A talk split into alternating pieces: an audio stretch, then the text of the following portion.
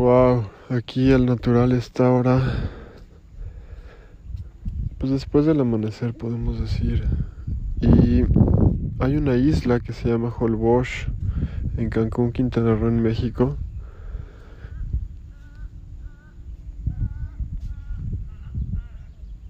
Y aquí hay una reserva en la parte donde no hay turistas y turismo rapaz hay una reserva, gracias a Dios, en los manglares y me metí ahorita en ella. Hay unos peces increíbles, unas aves, unos colores espectaculares y unos sonidos pues nunca antes escuchados por mí por lo menos.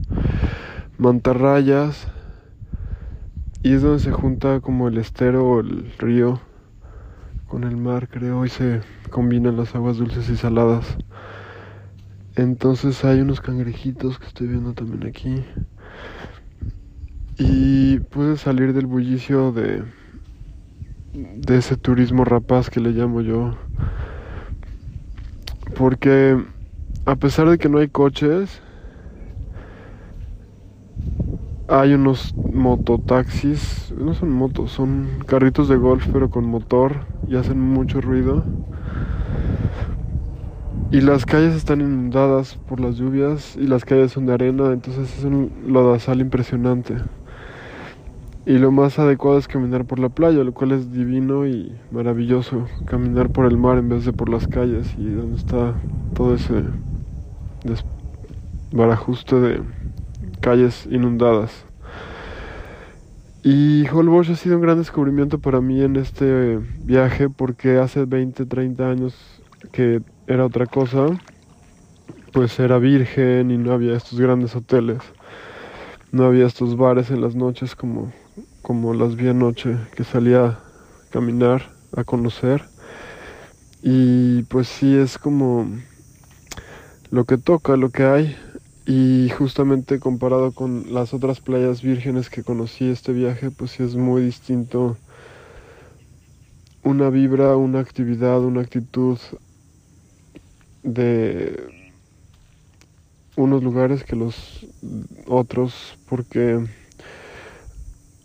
hay para lo que el cliente busca, los que quieren alcohol y, y esto que hay aquí y lo que hay de naturaleza ya es impresionante. Entonces haber encontrado esta reserva, esta biosfera es este una joya. Y por ejemplo el agua es cristalina totalmente entonces se puede ver desde arriba uno parado todos los animales que, que, están en el mar, bueno, en el estero, en el manglar.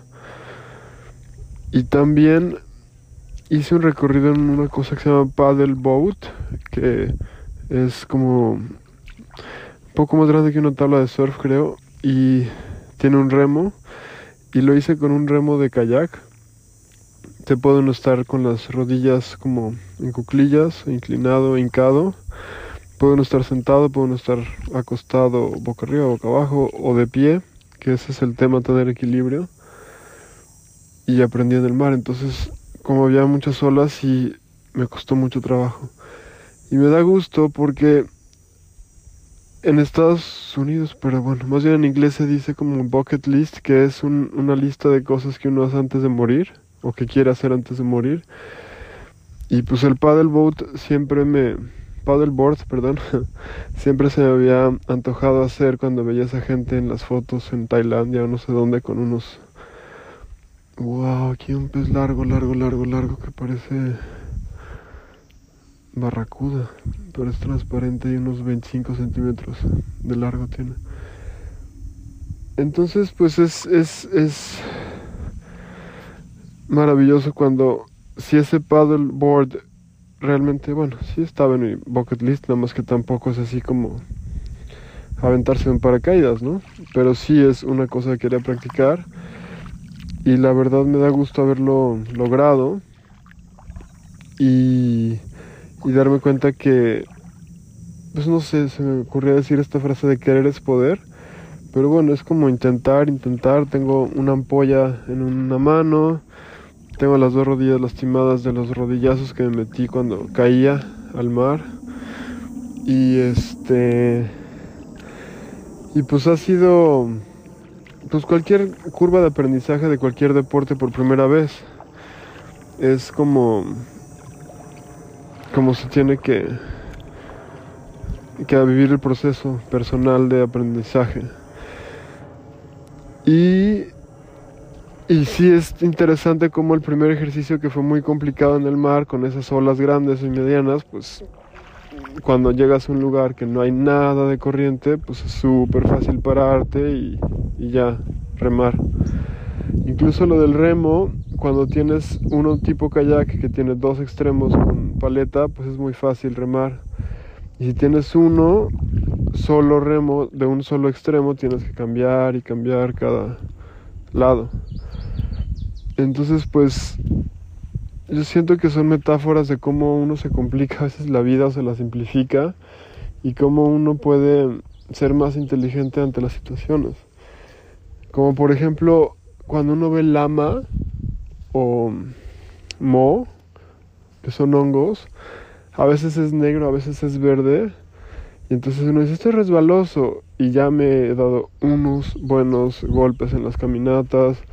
Aquí también en el mar hay lugares obviamente pues que vas viendo que te hundes, ¿no? Por ejemplo, en el manglar lo que aprendí es que a veces que te hundes por lo menos 20 centímetros o más, como pantano, y hay veces que salen gases como apestosos, bueno, para, para mi nariz, pero apestosos porque son cosas que están acumuladas o que se están, no sé si, descomponiendo. Y entonces si uno las pisa, pues salen unos olores repugnantes, repulsivos, apestosos y feos. Pero no, ay güey, este estaba resbalando. Este que son como normales. No es algo que, que esté en descomposición como atípico, sino que es normal que esos gases de allá abajo cuando los pisa salgan de la superficie. Y pues este aprendizaje empírico es, como al, al ido a México, se dice aquí, como sin preparación, sin el guía de... O sea, ahorita estoy aquí así, pero antes estuve con la guía y eh, con un biólogo en la playa de Cisal y pues él sí explicaba bien las cosas con los términos adecuados y así. Pero pues sí, es importante también reflexionar sobre cómo los humanos pues llegamos y destrozamos ecosistemas o contaminamos y la idea es dejar la huella más poca, pero pues casi siempre se deja una huella como de nuestro paso. Como en la arena se van dejando las huellas. Y pues también ahorita hubo un tema que me acabo de enterar que no puedo ir a Chichen todavía, sino que voy a, a tener que ir a Cancún unos días y vamos a estar haciendo la preparación del curso ahí, este, con meditaciones. Y está muy bien, está muy bien que que sean así las, las cosas y, y disfrutar a pesar de, de, lo que significa justamente este tipo de turismo que hay en Cancún, que es como estar en pues en alguna ciudad tipo Las Vegas, pero este en la playa mexicana con un turismo de crucero y turismo distinto de, del ecoturístico, del respetuoso, del otro turismo, no sé, como que es distinto llegar con una actitud este respetando el medio ambiente, respetando la naturaleza o simplemente con los millones y comprar todo y que no importa y que no hay límites, ¿no? O sea, siento que es distinto desde dónde uno hace las cosas, cuáles son las intenciones que uno tiene. Entonces, pues yo quiero comentar también ahorita que estuve acampando. Bueno, no, es acampar porque era un campamento, sí, había otras tiendas de campaña afuera. Y yo en Airbnb encontré un tipi que apenas es como de dos metros de alto y solo cabe un colchón adentro y un ventilador. Y la verdad fue una experiencia muy grata dormir ahí anoche. El, el, la gente que está en el campamento eh, pues es tipo hostal, o sea, viajeros, había un chico de Austria, unos argentinos, otra chica muy amable de Aguascalientes. Entonces, pues es como convivir y platicar. Por ejemplo, estábamos haciendo macramé, digo yo no, pero ellos estaban tomando clases, un chico que un hombre este, se ponga a tejer no, no es lo más común, pero lo estaba disfrutando enormemente. Le decía que era como su primer día de clases y que si siete para acá y dos nudos para allá y tres cuerdas para acá, los colores. Entonces desarrollar la creatividad y hacer algo con nuestras propias manos es maravilloso. Las manualidades, las artesanías son súper importantes para el desarrollo del cerebro, del corazón, de, del humano. Entonces, pues no, no había pensado, pero puedo aprender macramé, ¿por qué no? Y, y son justamente lo que yo busco es estas luchas que tenemos en nuestra mente contra nuestras ideas antiguas de yo no hago esto, yo no hago lo otro, yo no me propongo esto, o yo no puedo, ¿cómo se me atreve a mí pensar tal o cual cosa? Son pensamientos limitantes, ideas que, que nos atoran en, en el desarrollo humano, pues, en, crecer, en crecer como nuestro espíritu, nuestro expandir nuestro corazón, nuestra mente. Y yo creo que es momento de, de quitar esos pensamientos limitantes y de no tener límites. Amar incondicionalmente, que es un tema grande, poder este, respetar incondicionalmente, poder este, no imponer nada al otro, sino poder conciliar y, ceder y decir, oye, tú quieres esto, yo quiero esto, pues vamos a un punto medio, ¿no?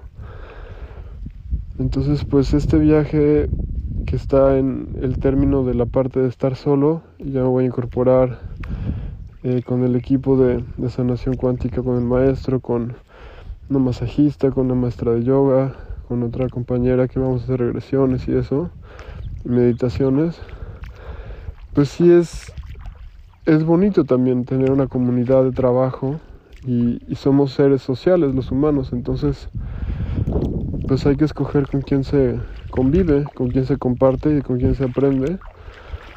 Y también uno enseña lo que necesita aprender, entonces yo estoy a favor de compartir y de crecer. Y pues